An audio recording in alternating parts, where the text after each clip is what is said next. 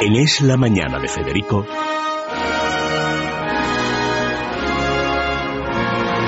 Preguntas a la historia con César Vidal y Federico Jiménez Los Santos.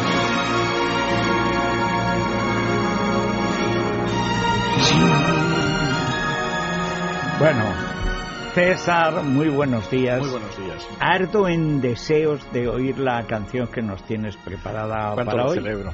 Sí, ya me imaginaba yo que te iba a gustar. Sí. Es más, sí. había otra otra posibilidad y la dejé para otro programa. Es que esta canción me encanta y después de lo que decían esta mañana algunos oyentes sobre la fabulosa convocatoria de cientos de millones de manifestantes ayer Miles en toda. España, miles de Millones. Yo calculo que la mitad de la, sean cuatro mil millones, pues la mitad de la población del universo, del globo terráqueo, estaban manifestándose por Madrid.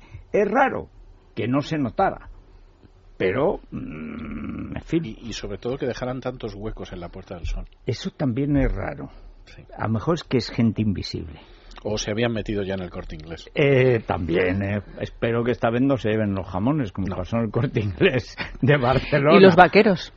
También. Los Sí, Levis, pero Strauss. El tío, el tío aquel que salía No, con el jamón.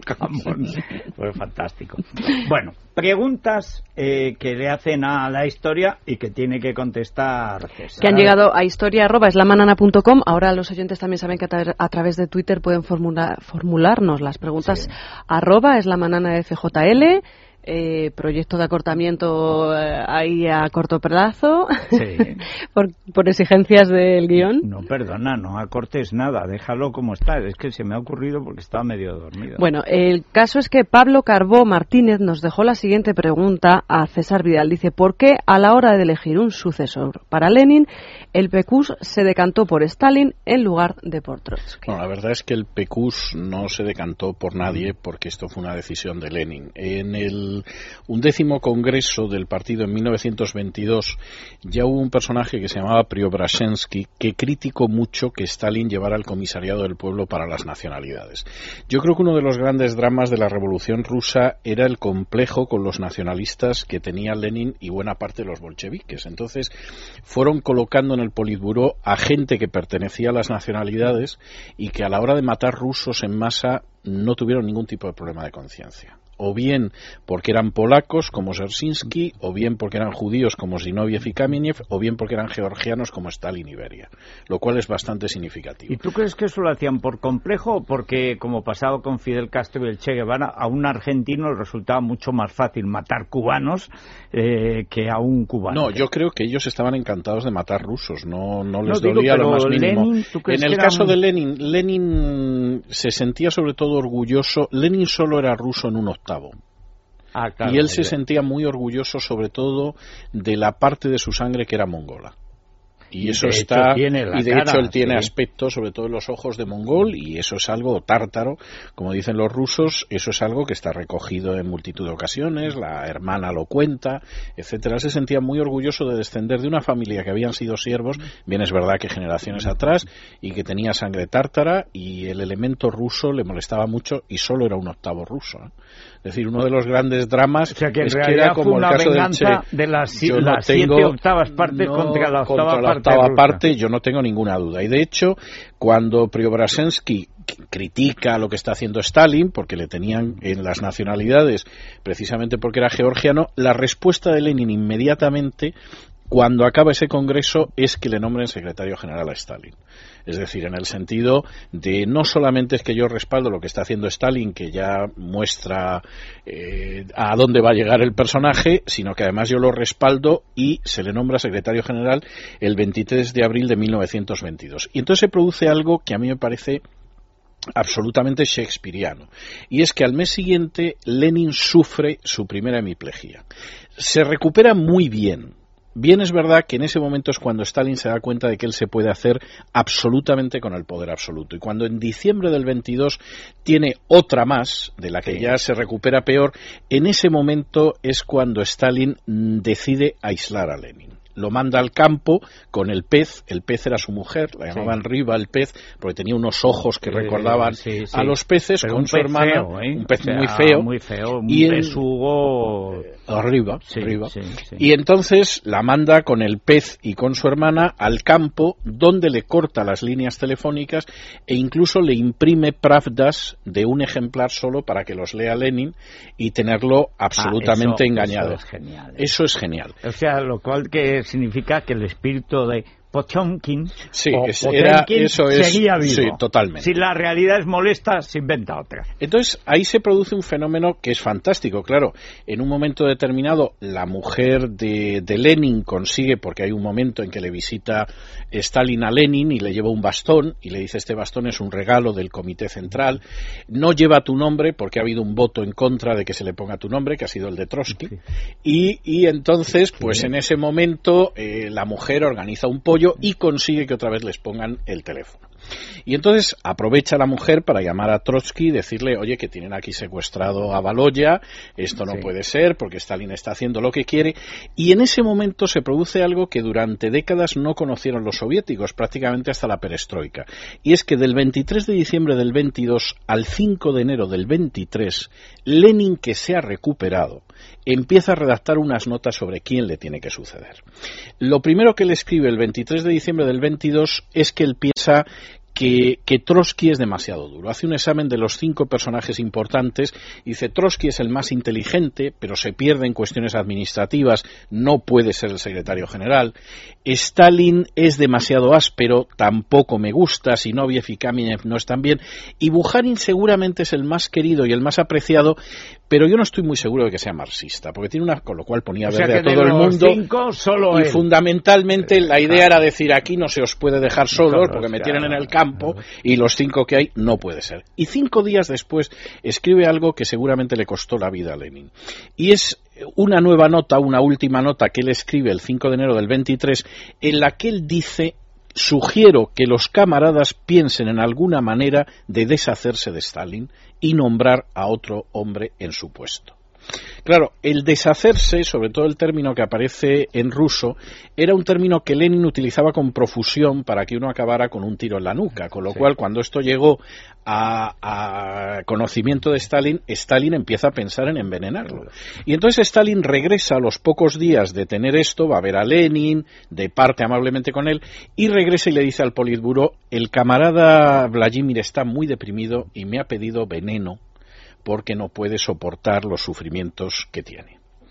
Con lo cual estaba preparando a la opinión para que supieran que en cualquier momento se iba a cargar a Lenin. Se iba a suicidar. Se lo cuentan. Bueno, todavía Lenin vivió un tiempo. Los tres médicos que firmaron la autopsia dijeron que bueno le había dado la apoplejía fatal.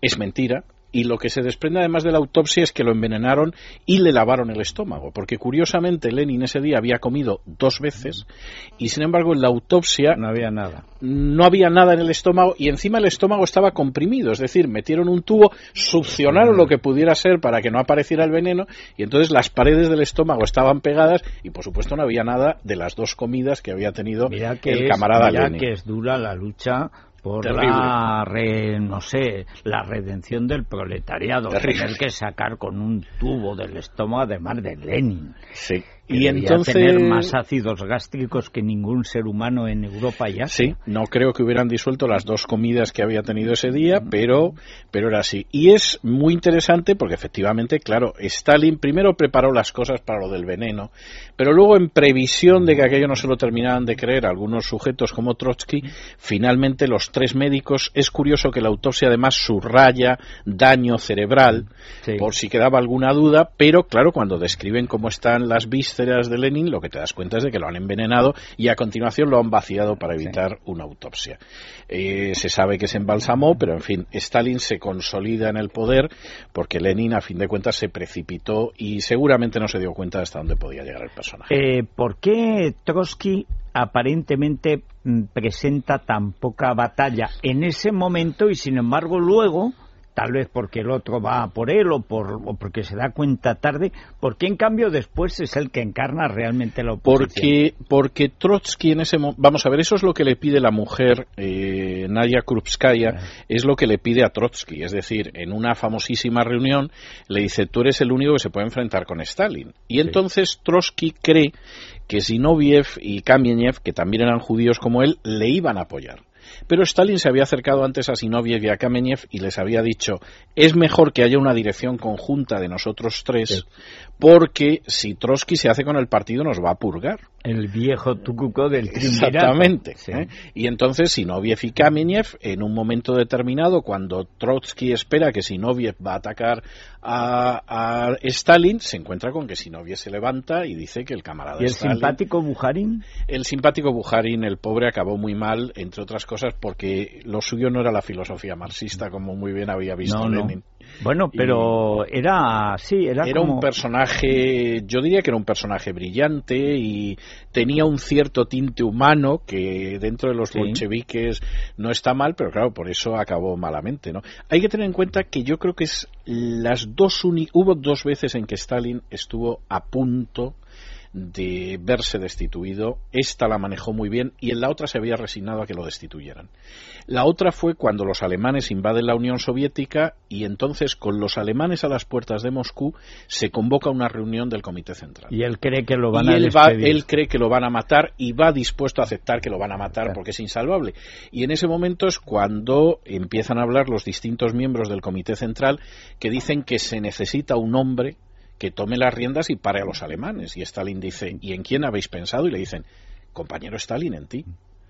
Con lo cual, Stalin ese día fue de esos que debió de creer que Dios existía. Echó media lágrima, que es lo más eh, a que llegó en sentimientos. salvo cuando, se suicidó la mujer y esto. Sí, bueno, es que cuando le daba por emborracharse, que a lo mejor estaba dos días de orgía y de juerga. Bueno, y eso que no había visto lo de la hija, que se llama luego lo, de, la, hija. le hubiera hundido, sí. Lo pasó mal con lo de la hija. Bueno, pues hay que decir que existen fotos de Lenin ya pues pues hemipléjico eh, con una cosita blanca, unas fotos terribles, con Stalin y sin ¿eh? Stalin. De ahí se repuso. ¿eh? Sí, del primer tan parantán. Del segundo no hay fotos, de la segunda hemiplegia. No, porque esas son de, después de la segunda, pero, pero de esa se repuso todavía y es cuando escribió, bueno, además sufría mucho porque el médico le encargó que hiciera multiplicaciones para recuperar la agilidad mental y entonces tenía que multiplicar 70 por 12, ¿no? Y le costaba se dio cuenta de que la manera de hacer la multiplicación era sumar. Ah, mira. Y entonces ponía el 70 12 veces y lo iba sumando y de ahí se recuperó y escribió la nota de que deshacerse de Stalin. Las fotografías son, terribles. Son, impresionantes, es un cadáver. O sea, en fin. Son terribles. Bueno, vamos con la. Con otro momento grato de la eh, historia universal. Sí, sí, Nos vamos al año 711 con una pregunta de Javier Domínguez que dice: ¿Cuáles fueron los factores que permitieron que los musulmanes ocuparan casi toda la península ibérica con la enorme rapidez con la que lo hicieron? Quién estuvo al mando de la invasión y cómo se organizó la expansión. Bueno, vamos a ver, hay una teoría que se ha expresado en algunos libros y que a mí me resulta de una candidez casi angelical, que es la que sostiene que no hubo invasión islámica. Es decir, que aquí van llegando oleadas de inmigrantes del norte de África. los alumnos más idiotas de Américo Castro, por ejemplo, Juan Goitisolo y otros, lo dicen. Dice, pero ¿cómo va a haber una invasión que en dos años conquiste España? Que por lo visto pensaban que era inconquistable.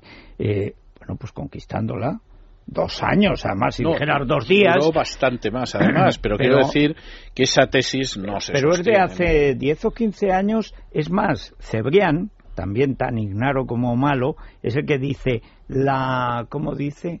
La no sé qué reconquista. No es la supuesta reconquista, la pero algo parecido. Lo tremendo del asunto es que luego al mismo tiempo sostiene lo de la existencia de la Europa de la cerveza y del vino, ah. que en el caso de la del vino iba a haber sido un mal asunto. Bueno, también es verdad que el Islam español no terminó de estirpar el, el consumo de la vid. Todo Hombre, es que el modelo era Bagdad. sí, no había manera. Bueno, por supuesto se produjo una invasión en el 711, yo creo que facilitada por varias cuestiones. Es decir, primero facilitada porque el Estado visigodo era un Estado que estaba dividido por un conflicto sucesorio entre los seguidores de don Rodrigo y los seguidores de Vitiza, que había sido el rey anterior a don Rodrigo. En segundo lugar,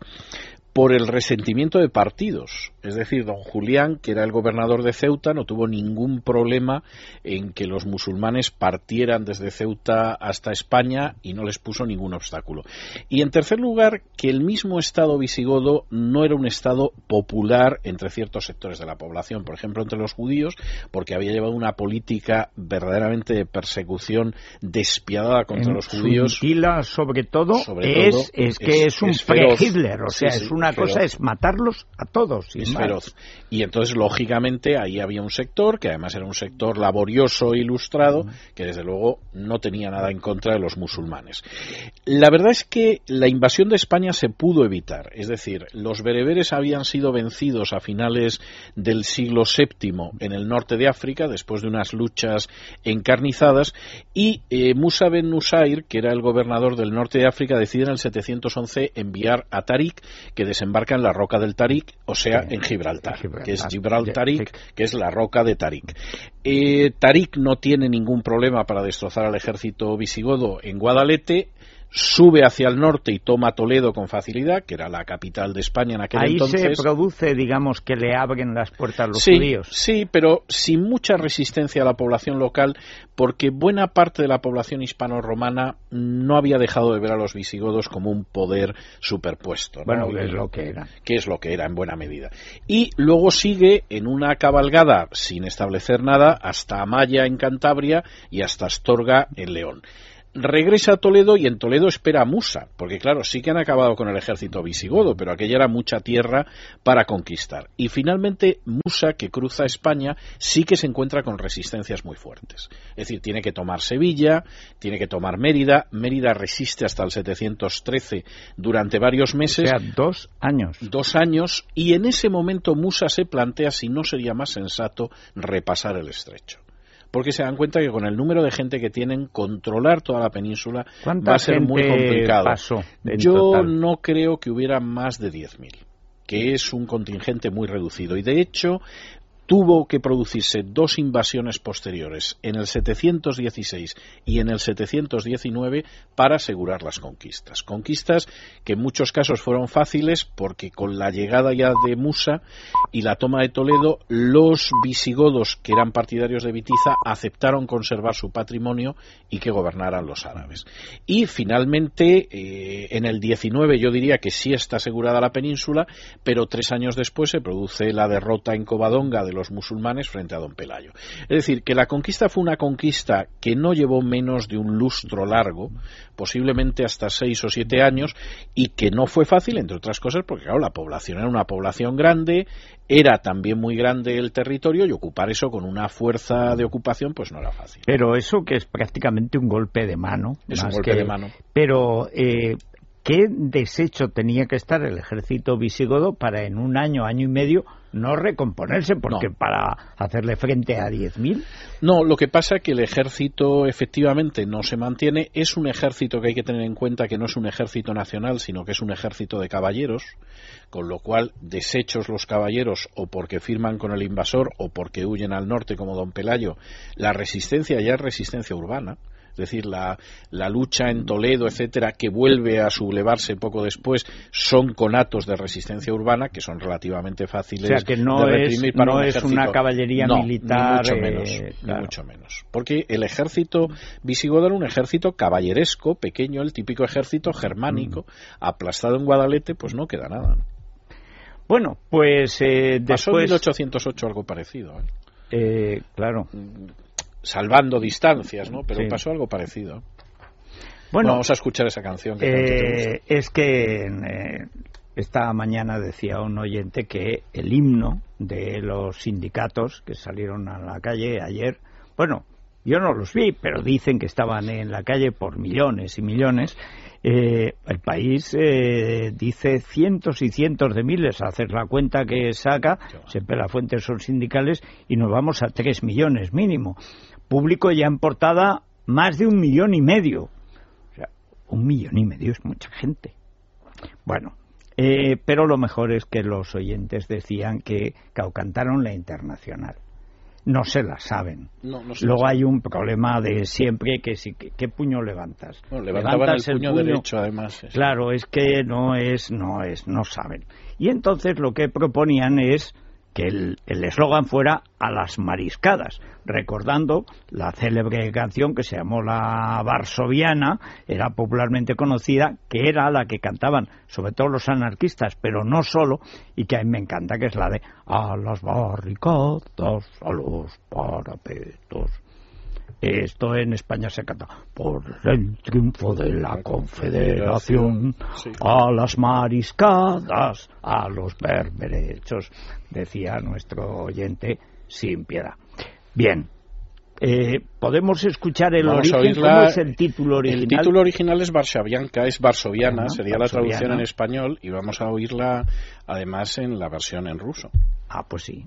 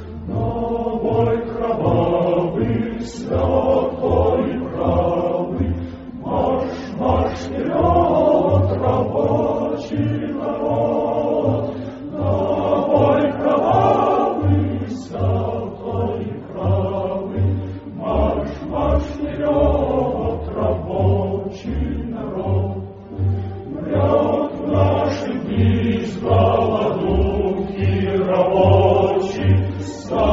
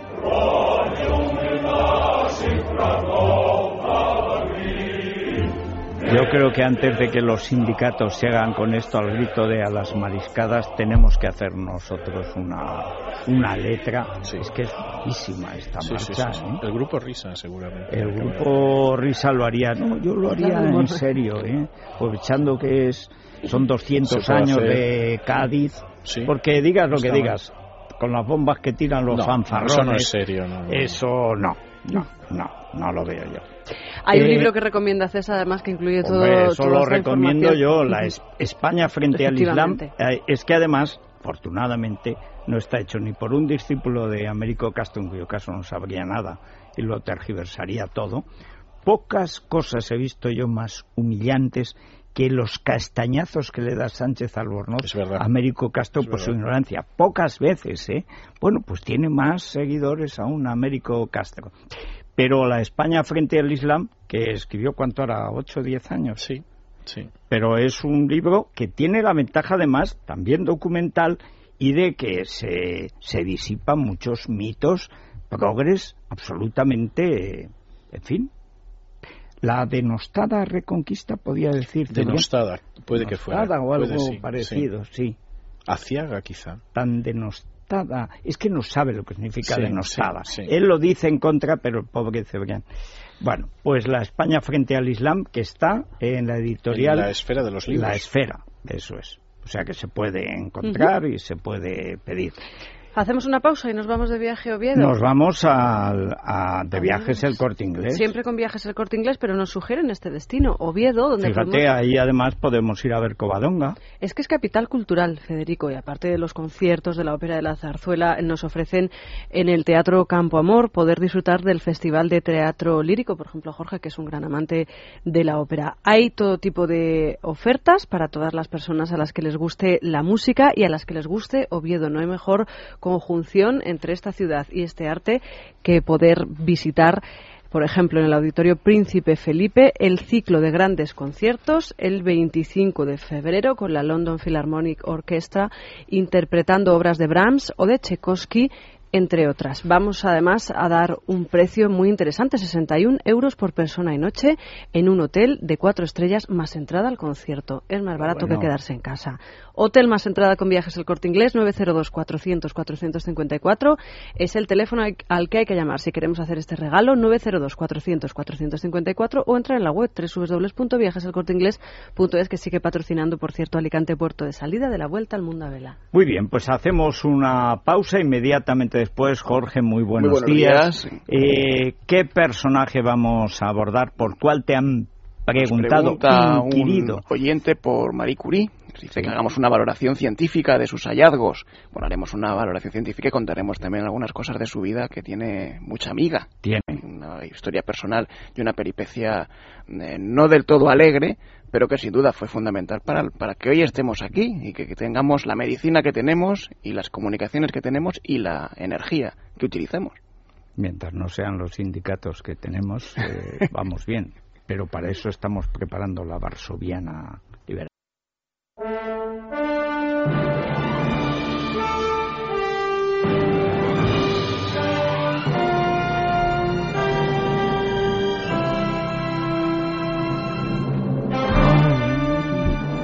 Qué gran instrumento, la los mejor timbales. música de la tierra. Me encantan los anuncios de Unitel, ¿eh? Aparte que qué fino queda, qué discreto, qué distinguido, ¿eh? Unitel clásica, claro. Este es un anuncio gratis. Pues buen comienzo para Marie hablar de. Marie Slodowskieg, eh, Mania, que nació el 7 de noviembre de 1867 en Varsovia, hija de dos maestros de física. Su padre era profesor de física en un instituto, su madre era jefa de estudios también, muy conocedora de las matemáticas y de la física, que vivió en un entorno muy difícil para la educación en Polonia, en, la Polonia ocupada por el zar Alejandro II, que eh, ponía cualquier tipo de trabas a la educación en polaco, que era lo que hacía su padre y su madre, y por lo que siempre intentó luchar también Magui, cuando la que fue luego Magui, desde que se graduó con 15 años y rechazó el título porque estaba escrito en ¿Qué ruso. obsesión tienen los rusos con impedir que, que como decía eh, Reagan, let Poland be Poland? Sí. O sea, pero qué, qué, qué obsesión. Claro, es que en cuanto Viene se de la antes, vuelta... sí, sí, sí, es que viene de antes, sí. Pues tanto lo impedía, Que han visto Taras Bulba, Sí. sabrán de dónde vienen las cosas. sí. tanto lo impedían que evitaron que, que María y su hermana pudiesen estudiar eh, física de manera legal y tuvieron que hacerlo en una universidad flotante, ilegal, clandestina, cambiando de, de domicilio eh, cada tarde para poder recibir sus clases de física y de matemáticas que le- la convirtieron en una gran apasionada de estas dos ciencias. Y además en una pionera en, en casi todo. Fue la primera mujer que se graduó en física posteriormente ya en la Sorbona, la primera jefa de estudios de un laboratorio también en la Sorbona, en París, la primera mujer que entró en la Academia de Medicina de Francia. Y no fue la primera mujer que entró en la Academia de Físicas de Francia porque luego veremos que hubo un grave conflicto con un francés católico, que era el que se postulaba para el puesto, que no pudo ocupar una mujer polaca judía eh, que pues eh, no llegó a, ocupar ese puesto de primera mujer de la Academia de Físicas de Francia. Pero bueno, se entretuvo por el camino ganando dos premios Nobel, que no está, Bueno, que no está mucho mal. No está muy mal. A los 25 años se gradúa en físicas en la Sorbona y, y empieza a dar muestras de un carácter muy estrambótico, con esa figura hiperdelgada, se olvidaba de comer muchos días, con esa manía que tenía en invierno, según dicen los que la conocían, de llevar todo el armario puesto encima. Tenía dos abrigos, dos vestidos, tres camisetas, poco más, y lo llevaba todo siempre puesto Bueno, encima. como Tenía- en China. China todo lo que tienen se lo ponen. Dice, conforme se va desgastando, dice, pues te lo pones debajo. Y encima lo nuevo, lo que es más tupido, llevan seis, siete capas. Es que hace un frío que bueno, pela, bueno, en París sea. no hace tanto frío, pero tenía esta costumbre, Uy, que no la que entonces se cambió, París. se cambió el nombre ya para Magui. en París, ¿eh? y tomó con ese nombre de Magui una decisión que va a cambiar la historia de la física, la historia de la ciencia, es aceptar una beca de la Sociedad del Fomento de la Industria de Francia para estudiar la relación que hay entre el aspecto, la, la- química de los minerales y su magnetismo. Que parece una cosa aburrida, pero es que precisamente del estudio de, de estas relaciones es donde surge toda la investigación de Magui y surge el cono- a- haber conocido o conocer a Pierre Curie, al que luego sería su marido, en- con el que tiene una relación extraña. Eh, aunque hay muchas películas y series de televisión que ensalzan de alguna manera esta relación romántica entre Magui y Pierre Curie, eh, realmente el amor no creo que fuese la, eh, la constante en esa pareja, en ese matrimonio. Sobre todo Tanto- en ella, ¿no? sobre todo, Maggie sabe muy claro que la mejor manera que tiene de llevar a cabo sus investigaciones es llevarse bien con Pierre, que además él tiene un laboratorio en París donde se pueden hacer esas investigaciones y bueno, al final el roce hace el cariño, terminan enamorándose y casándose, pero los escritos de Maggie Curie siempre aparece esa relación de que primero fue la ciencia y después vino el Y matrimonio, después después vino el amor. Bueno, con Pierre eh, tuvieron dos hijas y obtuvieron ese primer premio Nobel, por descubrir dos elementos, entre ellos el más, entre ellos el más famoso, el radio, después de haber conocido las investigaciones de dos grandes científicos de la época, de Wilhelm Röntgen y de Becquerel. Hay que reconocer que era la edad de oro de la física. En aquella época había un señor, Wilhelm Röntgen, que había sido capaz de descubrir que hay unos rayos, los rayos X, que atravesaban la carne y podía hacer la famosa foto de la mujer de Röntgen, mm, la mano de la mujer, que se ve el anillo en negativo y sus huesos. ¿no? Y Becquerel estaba descubriendo en ese momento la posibilidad de una sustancia, un mineral, el uranio, de también atravesar las, pla- las placas fotográficas e impregnar una placa fotográfica dentro, dentro de una cámara oscura. Esto llama la atención del matrimonio Curie y empiezan a investigar con diferentes minerales, hasta con tres millones diferentes de piezas de distintos minerales, cómo se ionizaba el aire alrededor de estos minerales y descubren que hay algo dentro de ellos, dentro de esos átomos, que irradia una suerte de energía, se llamaba la fosforescencia invisible y le imponen un nombre, se inventan el nombre de la radiactividad. Así es como surge el conocimiento de la radiactividad que luego va a cambiar el mundo de la energía y el mundo de la medicina. No sin un impuesto que hay que pagar, y el impuesto es la propia salud de los investigadores. Estar sometidos a estos millones de piezas radiactivas sin ningún tipo de seguridad, de, de Bueno, es que de como seguridad, no se sabía lo que había, tampoco se podían proteger. se empezaba a sospechar. Se cuenta que Becquerel, eh, una vez ya habían ganado el premio Nobel de matrimonio Curie, les pidió una muestra de radio, se la metió en una bolsillo de la chaqueta y al llegar al laboratorio tenía un- una roncha roja en la piel donde tenía precisamente ese bolsillo. Empezaban a sospechar que evidentemente eso no era bueno. Pierre Curie enferma mucho, muy gravemente, aunque luego muere atropellado por un carruaje en la puerta de su laboratorio, iba pensando en sus cosas, y, pero ya estaba muy enfermo, y Marie Curie muere posteriormente a los 65 años pues, de un cáncer, un cáncer provocado precisamente por la radiación a la que había sido sometida. Tenía que ser fascinante ver a este matrimonio en aquel laboratorio de París a través de los cristales, con esa fulguración azul que producía el radio, se veía desde fuera de las ventanas eh, la silueta de los dos trabajando hasta altas horas de la noche, hasta el punto de que corrieron eh, pues, rumores de brujerías y de hechizos en torno a ese laboratorio porque nadie conocía lo que era aquello del radio. Esa fue la figura de Madame Curie, ganó después un segundo premio Nobel, la primera persona en la historia que gana dos premios Nobel en ciencia, uno en física y el segundo en química, y no contenta con eso, educó a una hija que también ganó posteriormente en 1965 el Premio Nobel de Física por continuar con la labor de su madre y de su padre. Qué diferencia con el nepotismo actual en la universidad. Sí, ¿eh? sí. Eso eh, está claro que había esfuerzo en aquella familia. Bueno, César por fin se ha acordado de cómo han- llamaba. me lo han enviado, me ah, lo han enviado. enviado. La insidiosa reconquista. Tampoco sabe lo que significa insidiosa, eh, pero la reconquista estuvo muy bien. Si no, bueno, a ti no sé cómo te sentaría el velo. Yo lo que sé es que a mí el turbante me sentaría fatal. A mí peor, estoy Ah, segura. Sí, Sí. yo también lo creo, pero bueno. Y eso que las españolas hacían todo lo posible para no ponérselo. Hombre, Aparecen los autores musulmanes de la época que dice que las españolas eran muy desvergonzadas porque iban al zoco sí, y aprovechando que tenían que probar el azafrán, luego no se volvían a colocar el velo. claro. Se lo bajaban, probaban el azafrán y así se lo dejaban. El Con la cara al aire. así seguimos. Pues sí, Adipesina señor. nos mantiene en forma, además, Federico, Ah, de cara sí, a la señora. receta. ¿Tú crees que el repollo está bueno o puede estarlo? El repollo en algún... A mí me ha gustado de mayor. De niño no, pero me gusta tipo ensalada, ¿sabes? En realidad el repollo lo que me gusta es el vinagre. ¿Para qué voy a decir otra? Bueno, con vinagre todo está bueno, Eh, Federico, está claro, es como la Yo salsa ahora rosa. me he pasado al vinagre de manzana ¿Sí? y es realmente bueno. Y Cuando te acostumbras... En cualquier caso, la receta que viene ahora incluye repollo, que es una de esas comidas que eh, dicen que sientan relativamente mal. Vamos a tomar adipesina porque lo que Sí. vamos a evitar es por ejemplo, retener líquidos, uno de los eh, problemas de nuestra mala alimentación, de nuestras presas, etcétera, porque tiene todo elementos Bueno, naturales que ayudan a es drenarlos. repollo con patatas, con la vieja excusa. No, es porque el repollo, si te atizas medio kilo de patatas, animal, pues claro, eso no puede ser. Pues dices, una fucosantina del alga wakame, vale. Banaba, bien, muy bien. El té verde para drenar líquidos, de acuerdo, pero medio kilo no. No. Eh, 100 gramos, 150 gramos, échale 200 ya precio de amigo y todos los días dos comprimidos de adipesina. ¿Para qué sufrir tomando repollo si tenemos la ayuda de la adipesina? Pues eso, Pues es de eso, Citrobit. Exactamente.